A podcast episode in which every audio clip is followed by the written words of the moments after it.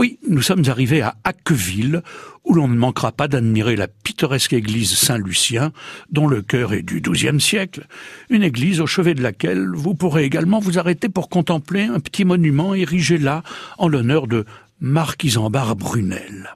Il y a également une rue du village, celle dans laquelle se trouve sa maison natale, qui porte le nom de ce Brunel.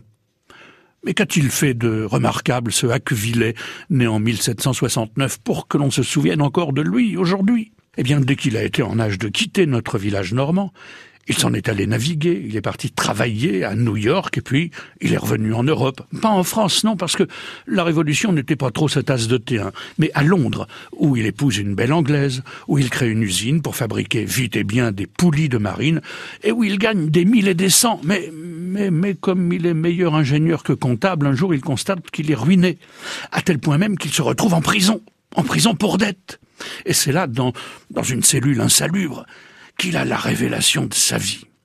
Comme il s'ennuie comme un rat mort, il passe son temps à observer les petites bestioles qui rongent le bois, les insectes xylophages, comme on dit savamment, et il constate qu'ils travaillent très intelligemment pour forer leur galerie, ces insectes-là, en avalant le bois par devant et en l'évacuant par derrière.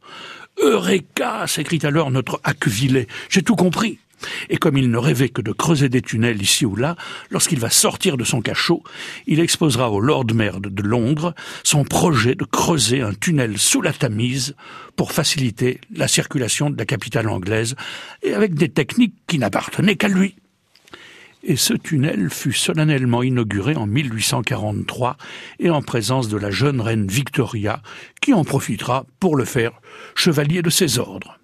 Ce tunnel, creusé par les machines du Hacquevillet, sera récupéré 20 ans plus tard par une compagnie ferroviaire et ne tardera pas à être utilisé pour le métro.